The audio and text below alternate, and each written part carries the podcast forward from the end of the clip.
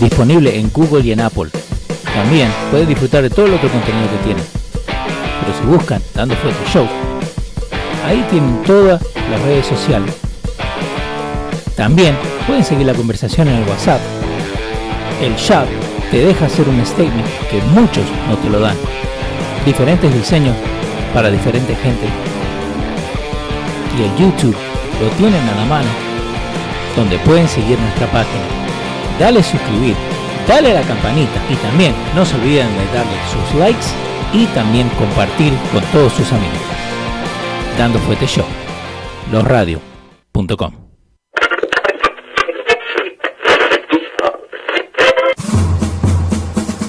Atención, el siguiente espacio tiene un alto contenido informativo. Se recomienda prestar mucha atención. El desarrollo del mismo puede resultar impactante para las mentes de aquellos que no están acostumbrados a recibir información de calidad. Repetimos, este programa puede causar traumas intelectuales permanentemente. Si experimenta enrojecimiento del rostro o comienza a salirle humo por la nariz, no se asuste. No es un efecto retrasado de la juca ni la hierba que se fumó. Es probablemente el humo de los plásticos de fábrica de su cerebro sin estrenar. No tema, pronto se le pasará. A continuación, Dando Fuete con Pedro el Filósofo.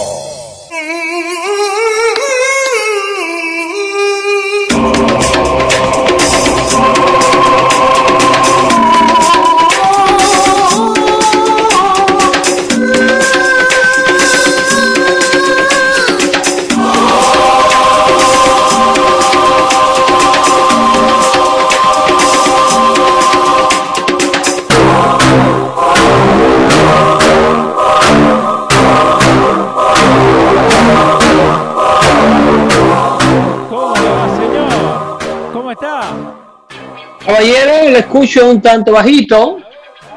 Y ahora me escucha ahí. Ahí lo escucho mejor, Ahí. pero estoy viendo unas notas No, no, no. upside, upside down. Ahí. ¿Qué, qué hace, papá? ¿Cómo anda? ¿Cómo estás? Episodio 201. 201 Dando Fuerte Show. Buenas tardes, bienvenidos sean todos a esta entrega de Dando Fuerte Show.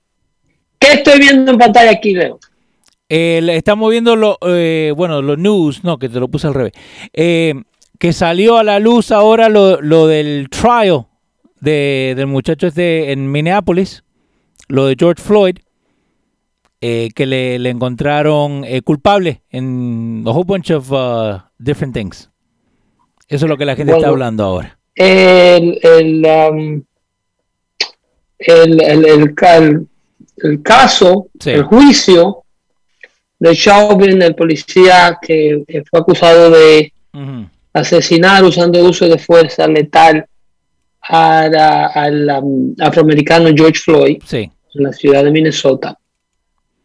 Ha, ha sido encontrado culpable de todos los cargos que se le acusaba, incluyendo asesinato en segundo grado, asesinato involuntario y um, asesinato negligente vamos. eh, por uso excesivo de fuerza. El primero de los cargos, asesinato ah, involuntario, es el que gobierna la sentencia. Es eh, basado en este cargo, es que van a determinar qué tiempo servirá en la cárcel, porque es el cargo que más tiempo conlleva.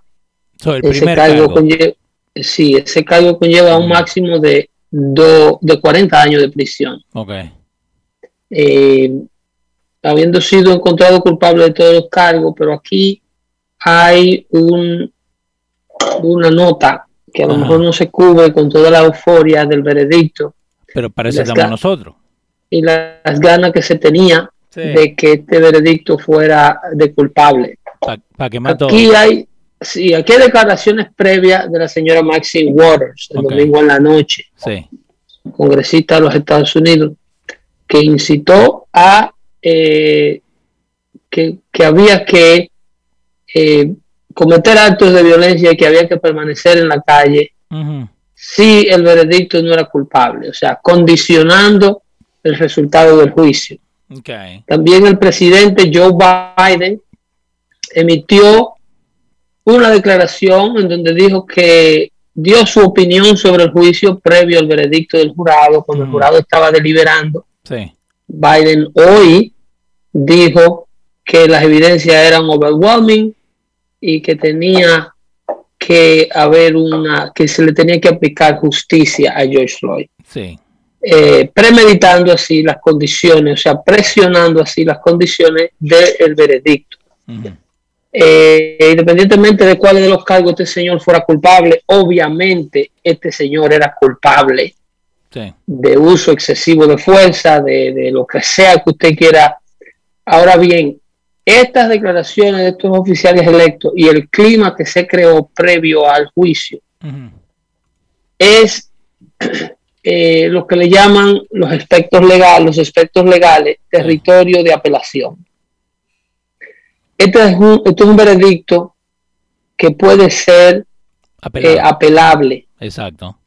Entonces, es muy probable que no se extrañen que cuando en medio de un clima político más calmado, Exacto. donde las, los partidos políticos no estén tratando de sacar ventaja del el veredicto de este juicio, independientemente de qué bando usted opine políticamente, sí. no dude si en el futuro usted ve una apelación de este juicio y una reducción en la sentencia o, una, un dismiss, o sea, un, descargo de, los, de las acusaciones que hoy fue de las que hoy fue encontrado culpable el, el, ex oficial de la policía de Minnesota, Chauvin. Entonces vos, vos ves que esto se va a apelar, pero no ahora, más a futuro cuando se, se calme un poquito la cosa, ¿no? Obviamente, porque independientemente de cuál fuera el veredicto, habrá manifestaciones, habrá un disturbio, eh, habrá manifestaciones porque el ambiente político no puede, la oportunidad política no se puede perder. Oh, of course. Se necesita eh, seguirle dándole larga a este asunto. Eh, se necesita seguir apelando políticamente a los sentimientos heridos y al sentimiento de discriminación que se ha insertado y, se ha, y ha permanecido vivo por parte de la clase política que gobierna las minorías en los Estados Unidos de Norteamérica. Es importantísimo no dejar ir esta oportunidad y aún con este veredicto donde se fue encontrado culpable de todos los cargos que se le imputaban, en este caso tres, aún así Washington se prepara para disturbios esta noche, al igual que la ciudad de Minnesota. En el caso de Minnesota, por lo menos la Guardia Nacional del Estado está eh, armada como es debido. Y, y, tienen los gears y, los, y las herramientas necesarias para poder este, por lo menos preservar algo de la calma y el orden en caso de que esto se salga del control. Okay. En el ah. caso de Washington no se puede decir lo mismo porque el director de la Guardia Nacional o desde la Guardia Nacional acaban de emitir un cable a la cadena Fox en donde expresan que se le ha solicitado a ellos mandar a los efectivos de la Guardia Nacional a encargarse del orden público en la ciudad de Washington, preparándose para disturbios esta noche, pero sin armas. Ah, ok. entonces sin armas a estos muchachos lo están mandando a la calle. Eh, supuestamente lo van a mandar a la calle con un chaleco lumínico. A enfrentar a Black Lives Matter, a enfrentar a Antifa. Sí, eh, Ramsey Fuentes ahí está diciendo que ya en Los Ángeles empezaron. Eso para que vea que independientemente de si la justicia o no se abre camino, aún con la presión política y si obtiene el veredicto de culpable que ellos quieren. La izquierda es insaciable. La izquierda no desperdicia oportunidades. Eh, esto no va a, bajo ningún concepto a crear las condiciones en las que se solucione el problema del uso excesivo de fuerza eh, por parte de la policía eh, cuando esto ocurre. Lo último que quisiera el Partido Demócrata, al igual que el caso de inmigración que yo siempre te cito, es reformar y buscar una solución que dé al traste con una buena implementación del orden y una buena participación ciudadana, porque eso no da partido político, eso no da fuerza política. La situación hay que mantenerla como está y hacer que se deteriore, independientemente de este veredicto y este resultado. La justicia eh, se hizo cargo de este señor que le quitó la vida a, a, Floyd. A George Floyd, sí. Y no se menciona tampoco el hecho de que la familia de Floyd, eh, la ciudad de Minnesota, la indemnizó en una demanda civil, en un settlement con 27 millones de dólares ya. Sí, señor. Ok. Pero eso no lo eh, dicen. Pero esto, nada de esto es suficiente. Eh, tampoco se buscan soluciones a, como te decía, la implementación del orden público y la buena participación ciudadana. Aquí se le está pidiendo todo, todo a los diversos departamentos de policía de la nación y se le está pidiendo y se le está exigiendo todo a los efectivos del orden público. La gente que enforce el orden público y hace la vida civilizada posible es quien único tiene que aportar algo para que este tipo de eventos no vuelvan a suceder. Pero la comunidad minoritaria que se comporta de la manera que se comporta, como ese ciudadano hoy que entró a un stop and shop y abrió fuego y sigue prófugo, prófugo, la comunidad que se comporta como este otro señor que el otro día fue parado muy decentemente en la ciudad de Nueva York por un oficial del orden público quien le pide su licencia y registración y él le responde con una lata de ácido tirándoselo en la cara. Luego le tiran eh, cocktails de molotov a una patrulla encendido.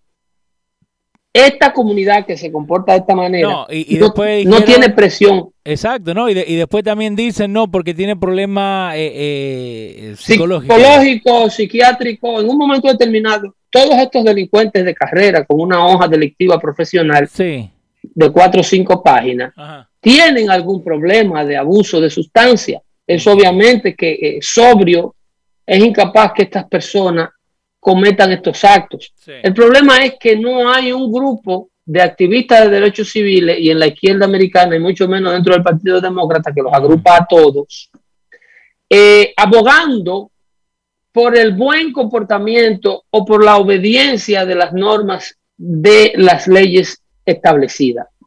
No existe un Joe Biden, no existe un Alexandro Ocasio Cortés, no existe una Nancy Pelosi, no existe un Chuck Schumer, no existe un Al Sharpton, no existen ninguno de estos beneficiados del desastre político que es la vida en las comunidades de las minorías, las comunidades empobrecidas de este país.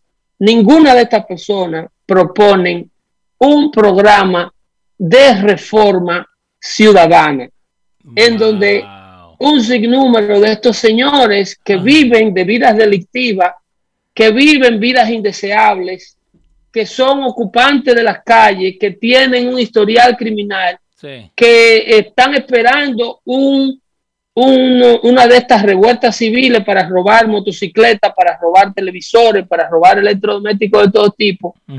A estos señores de los derechos civiles no se enfocan en estos muchachos. Al contrario, la vida de las comunidades que ellos rigen, que ellos gobiernan y que ellos tratan de organizar, se deteriora su calidad con el paso de los días. Pero vos que le decías a esa gente que te dice, no, pero Pedro, eso es culpa de, de los republicanos que nunca quieren pasar nada. Porque los republicanos tienen años que no gobiernan una ciudad, décadas de que no gobiernan una ciudad donde ocurren estos acontecimientos. En la ciudad de Minnesota, un alcalde republicano no ha asomado la cabeza en los pasados 40 años. En la ciudad de Nueva York, un alcalde republicano no ha sido electo por los pasados 20 o 25 años, con la excepción de Rudolph Giuliani, que fue, eh, fue alcalde casi hace 30. Sí. en la ciudad de Chicago, 60 años que no hay un liderazgo republicano que tenga ningún tipo de participación, corriendo las riendas de esa ciudad. Miren, la ciudad de Chicago este fin de semana balearon 27 personas. Y no lo han dicho. Todos estos incidentes perpetrados por miembros de la comunidad de la minoría, miembros de la comunidad afroamericana, con víctimas afroamericanas, en donde mataron a una niña de 5 años en el drive-thru ordenando comida por un McDonald's con su madre. Su carro fue rociado, literalmente rociado, con una lluvia de más de 50 proyectiles de bala, en donde perdió, en donde perdió la vida la niña que iba en el asiento de atrás. Esto ¿eh? ocurre a espalda de las cámaras de CNN, a espalda de la cámara de MSNBC y mucho más a espalda de la atención de Al Chapton y todos los líderes de los derechos civiles que no usan ninguna de estas crisis para hacerle un llamado a la recapacitación del comportamiento social indeseable a las comunidades minoritarias. La culpa de todo, de todo y todo y todo y todo, siempre la van a tener los enforzadores del orden público y las personas dueñas de negocio que no tienen un mínimo de calidad humana o de caridad humana como para entender que hay que dejarse pasar un billete de 20 dólares falso sin tener que llamarle a la policía a este señor porque simple y llanamente es un señor que está bajo la influencia de la metanfetamina que nos meten por México y eso se tiene que quedar así. Nada se puede hacer al respecto. Esto no va a cambiar a menos que se le entreguen las llaves de la nación a la comunidad delincuente del país.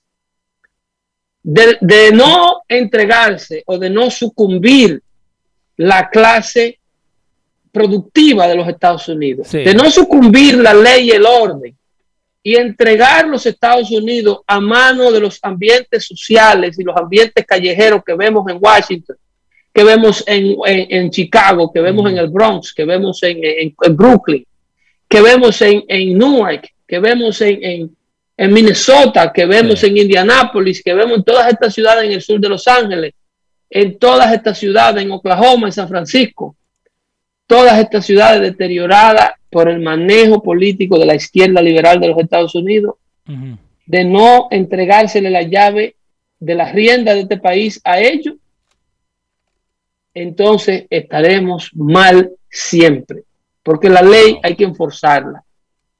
y los, los incidentes que ponen a estos muchachos de cara con los enforzadores de la ley van desde orinarse en las calles hasta eh, rehusarse al arresto. No, de todo. Pero a un secuestro de menor, a tráfico de, de, menores, sex trafficking, eh, armas de fuego, eh, tráfico de droga, un sinnúmero de delitos que son el día a día de las vidas de estas comunidades, que para no para que solamente un solo bando sea el que ceda y sea el, único bando castigado, como se castigó hoy al culpable de este homicidio en corte, en, en, una gran parte por la culpa de él mismo y en otra gran parte por la presión política que se ejerció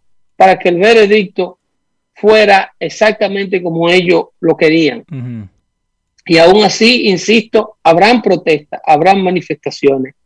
Las cadenas de venta de, madera no dan abasto con la venta del plywood, porque se ha ido todo en estas ciudades, protegiéndola del impacto de los manifestantes que se esperan esta noche. Aún con un veredicto de culpabilidad y una indemnización de 27 millones de dólares en los bolsillos de la familia de Floyd. Todavía con todo eso igual van a... Pero ¿qué van a protestar? ¿No tienen nada de protestar? Van a, a protestar la oportunidad de seguir actuando como han actuado. El partido ah. político que lo protege va a justificar protegerlo porque ellos son víctimas inocentes que no hacen absolutamente nada para morir a manos de la policía. Pero si estás allá ah. En el proceso, sí. nuestros jóvenes se educan con este ejemplo, votan por estos líderes y son gobernados por estos líderes y es el país que está eh, eh, eh, manejando y el país que está produciendo los Estados Unidos de Norteamérica hoy día hablaba con, los muchachos de Hino Gómez esta mañana, en donde decía que quería explicarte la diferencia entre Estado ¿ok? País y patria. Ok. La patria, empezando por ese concepto que agrupa a los otros dos conceptos.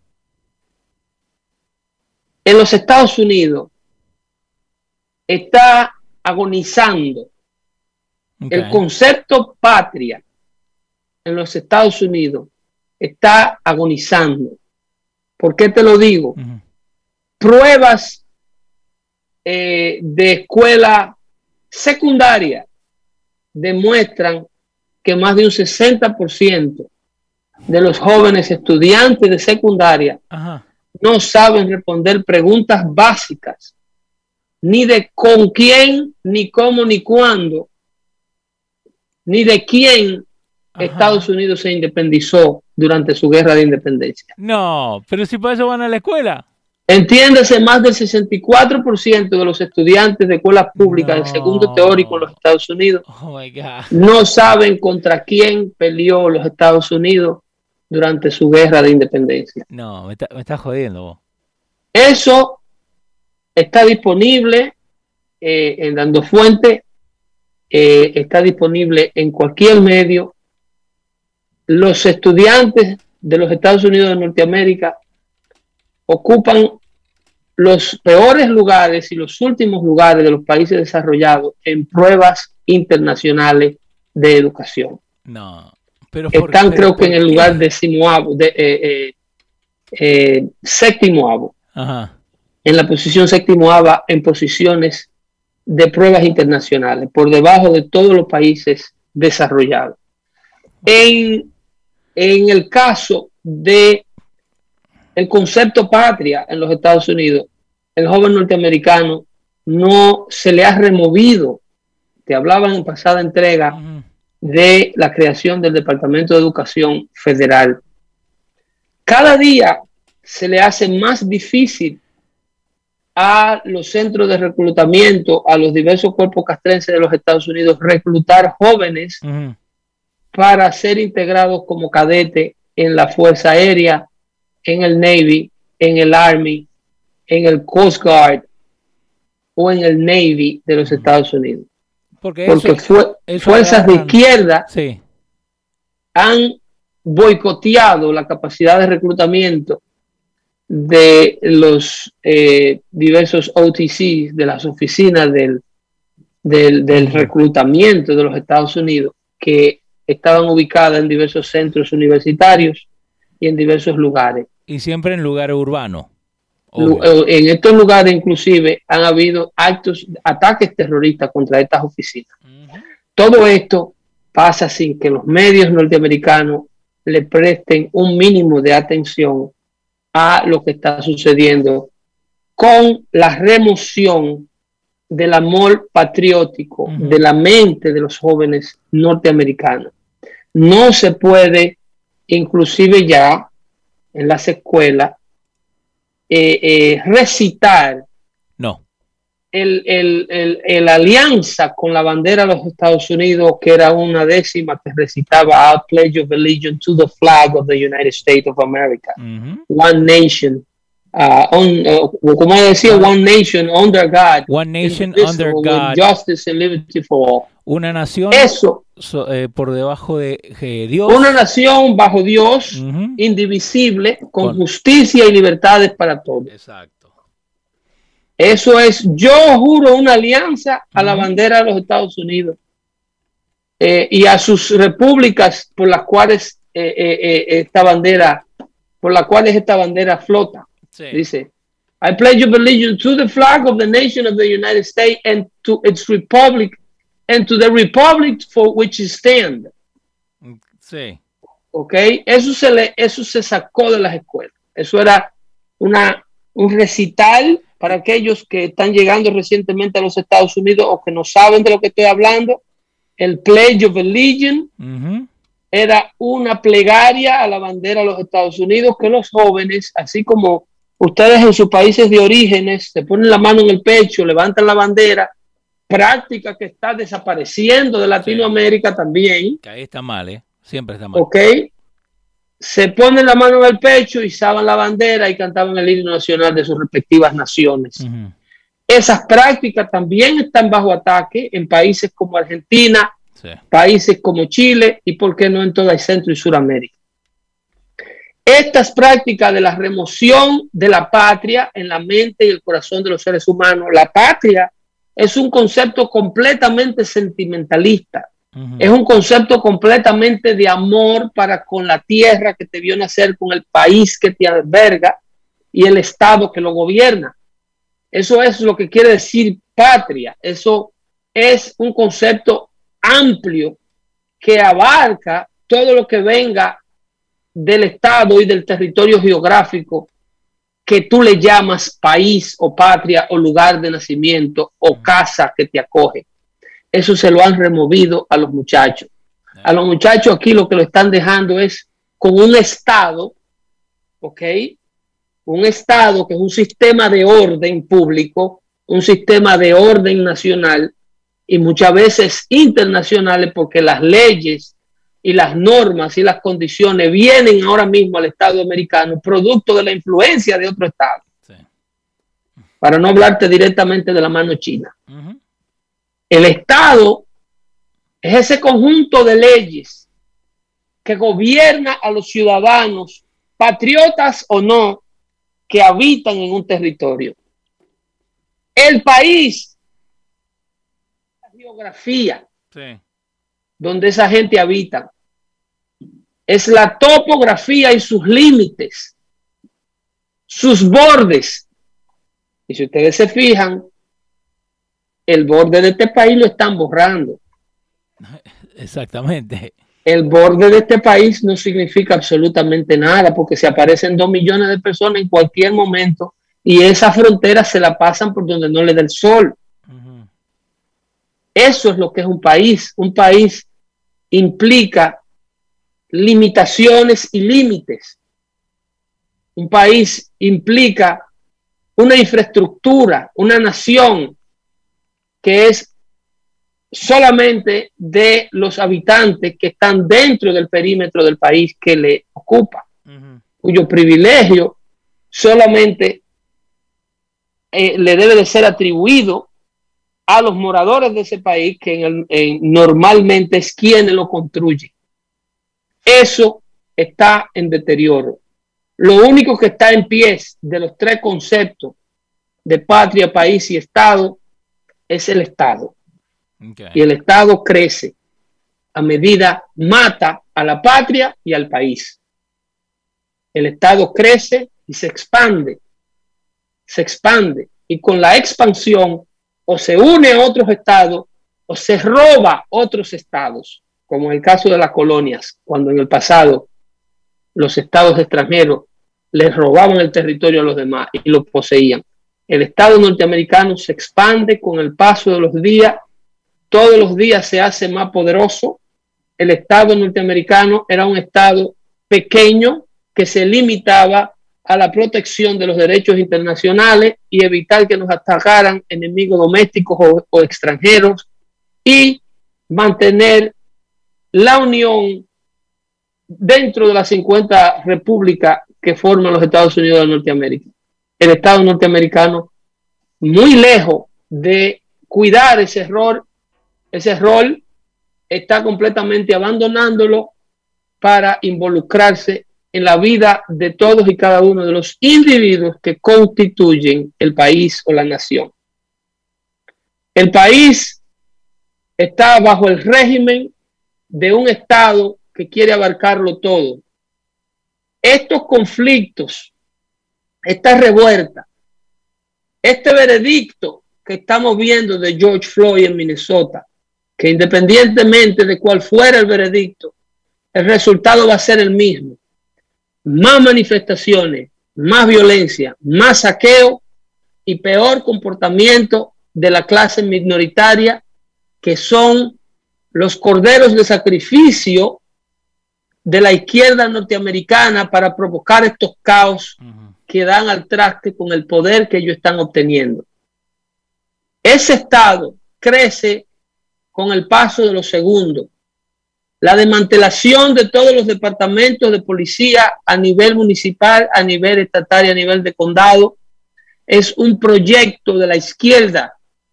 ¿Cómo así? La izquierda quiere un Estado inmenso que controle todo el aspecto de tu vida personal y familiar. Quiere crear una sola policía nacional que se gobierne desde Washington y que esté bajo las órdenes y el mando de una sola entidad y de una sola institución. No están conformes ni estarán conformes.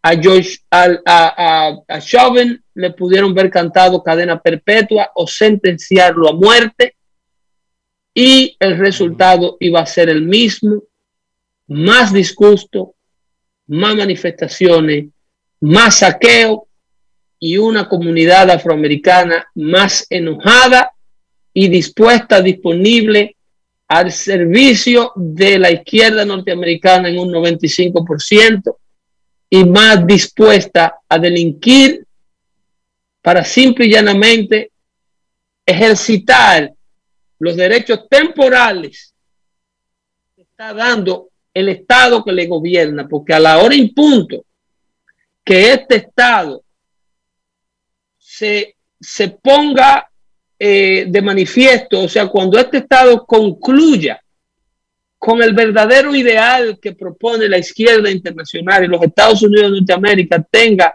una nación como ellos la quieren, socialista, sin capitalismo, con un régimen de Estado inmenso donde todo se ha controlado desde Washington. ¿Pero vos crees que va a llegar eso? Estamos rumbo allá y te lo estoy explicando detalle por detalle. Insertaron el Departamento de Educación para remover todo lo que tenga que ver con educación histórica de los Estados Unidos. Tienen a los jóvenes norteamericanos literalmente analfabetos de historia. Los jóvenes norteamericanos son analfabetos de su historia. Yo voy a cualquier high school de los Estados Unidos y reto un joven americano con 10 preguntas simples de historia del examen de la ciudadanía y no te contestan 7 bien. No, eso te creo. Eso yo se lo puedo demostrar a cualquier profesor de los Estados Unidos, a cualquier creador de póliza de los Estados Unidos, a cualquier legislador de los Estados Unidos, que los jóvenes norteamericanos son en su inmensa mayoría los que asisten a escuelas públicas, analfabetos históricos. No se consigue un grado de más de 50% de valor o aprendizaje histórico en las escuelas públicas de los Estados Unidos. Eso es indiscutible y está demostrado. Y eso tiene un propósito y tiene una razón de ser con la desaparición de la base histórica y con la base histórica que tú no puedes desaparecer porque el día a día te la demuestra y te la pone ante los ojos. Esa base histórica tú tienes que desacreditarla, la que tú no puedes desaparecer de la mente de los muchachos. ¿Quién me importa a mí quién era John Adams? ¿Quién me importa a mí quién fuera Thomas Jefferson? A mí me importa un bledo quién fuera Alexander Hamilton. Ah, lo que queda vivo de la historia de los padres de la patria norteamericana, cómo se formó los Estados Unidos de América, cuál fue el propósito de su formación, cómo inspiró a otras naciones a formarse, cómo Estados Unidos es el padre de la democracia moderna mundial. Estados Unidos es la nación donde nace el proyecto democrático primero en el mundo, por encima de, de cualquier otra nación, ni siquiera los franceses se formaron primero, como de, hecho la democracia norteamericana fue el ejemplo que Francia siguió para crear su revolución. Porque no es que ellos fueron, fueron de acá. So, ahora, yo, yo te hago una pregunta. En todos los años que llevamos, ¿no? Eh, ¿Alguna vez se ha pasado tanto como se pasa ahora? ¿Me entendés? La de generación que no quieren saber nada del pasado. ¿O es que somos un país joven? Nunca, nunca. Esto es sin precedente.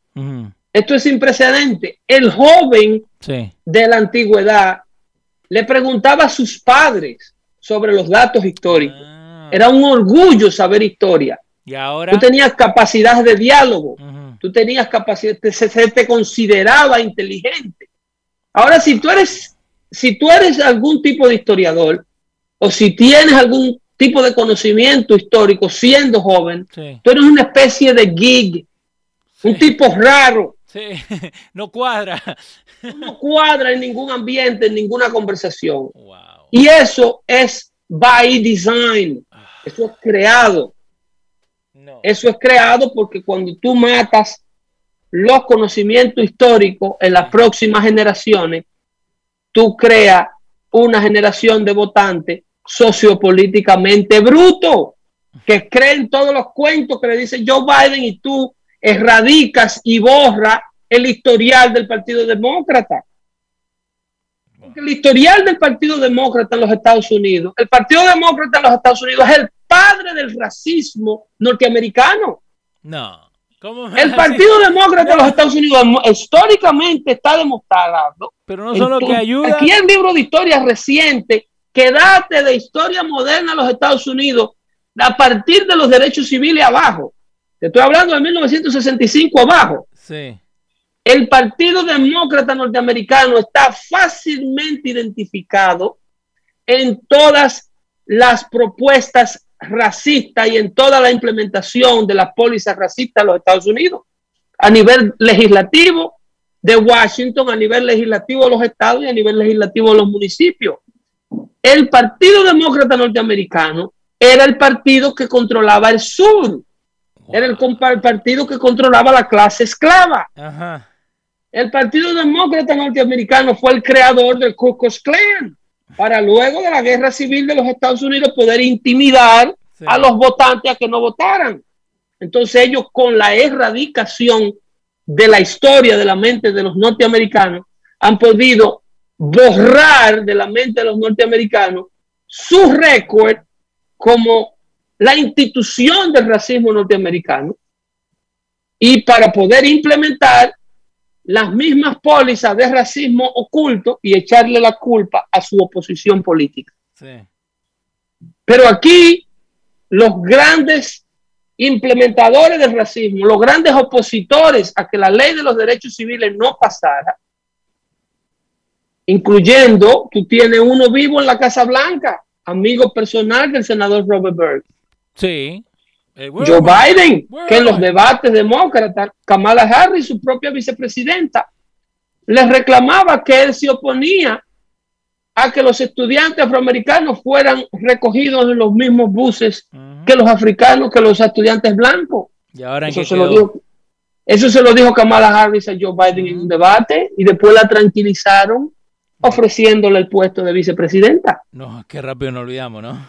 Inmediatamente se cayó y se olvidó por completo de que Joe Biden en el pasado era un racista evidentemente demostrable, pero que ya no lo es. lo que me está diciendo es que esta mina ahora va a cambiar como piensa porque ya salió y dio, eh, ¿cómo es? Eh, public speech, right? Diciendo del Chauvin case, right? Que aunque ganamos, perdimos por la historia o algo así, like, por esa línea. Es decir, que, que igual, we're still oppressed. Ganamos el veredicto, pero no podemos dejar pasar la oportunidad, lo que quiere decir eso. Eso. Ganamos el veredicto, pero tenemos una oportunidad de seguir agarrando poder. Y si el poder que estuvieran agarrando fuera de beneficio para la clase que gobiernan, yo fuera el primero que lo estuviera vitoriando, eh, diciendo es un poder bueno, es una lucha buena, eh, pero el poder que adquieren los Kamala Harris, los, los Al Charltons, los, Joe Biden, los Chuck Schumer, los Nancy Pelosi del mundo, que una vez que adquieren el poder no lo sueltan más nunca. Sí. ¿eh? Métanse eso en la cabeza. En la lista se la pusimos nosotros. Ok, no lo sueltan más nunca el poder. no si ese poder fuera bueno, sus comunidades no tuvieran los problemas sociales que tienen y la calidad de vida de las comunidades que ellos gobiernan no fueran tan paupérrimas. el distrito electoral de la señora Nancy Pelosi, representante del presidenta de la Cámara de Representantes de los Estados Unidos, es un lugar donde no se puede caminar después de las 5 de la tarde que cae el sol. Es una zona completamente destruida, donde la drogadicción y la droga son los dueños de la calle. Ese es el San Francisco de Nancy Pelosi. El Nueva York de Chuck Schumer se destruye con el paso de los segundos. Sí. Los subways no se pueden tomar. Brooklyn es un desastre, es una zona de guerra. La gente tiene talleres de mecánicas en el medio de la calle, bloquean calle, te desarman un vehículo en el medio de una calle eh, y, y, sirven de talleres de mecánica o centros de operaciones de ellos te le ponen un negocio enfrente a otro negocio, un negocio que no paga impuestos enfrente de un negocio que paga impuestos. Hay gente que van y te abren una mesa en Brooklyn, en el estacionamiento de un supermercado, a venderte productos de los mismos que vende el supermercado. Eso es verdad. Y el dueño del supermercado no se atreve a salir a decirle a ese tipo, muévete de ahí. Pero ¿por qué no? que ese territorio de estacionamiento es mío, esos impuestos los pago yo y esta propiedad la compré yo. ¿Y por qué no lo puede sacar? Porque le sacan una pistola. Y si llaman a la policía, la policía no puede hacer nada y aunque quieran, no se van a involucrar en ese tipo de cosas, a menos que su vida... Los policías están castrados. La izquierda de los Estados Unidos castró a la policía de los Estados Unidos al punto y e intituló a la clase criminal de los Estados Unidos a que sean dueñas de las calles.